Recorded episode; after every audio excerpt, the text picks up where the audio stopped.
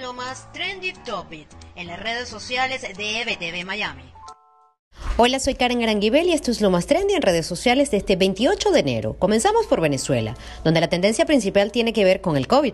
Y es que este jueves la misión de la Organización Mundial de la Salud que llegó a Wuhan para iniciar la investigación sobre el origen del virus ya salió de su cuarentena y está manos a la obra para conocer más sobre esta pandemia que ya ha cobrado más de 2 millones de vidas en el mundo.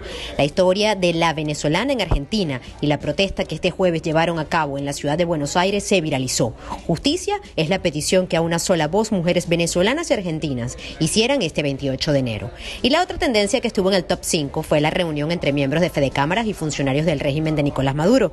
Los comentarios generados sobre este encuentro no fueron nada halagador para el gremio empresarial.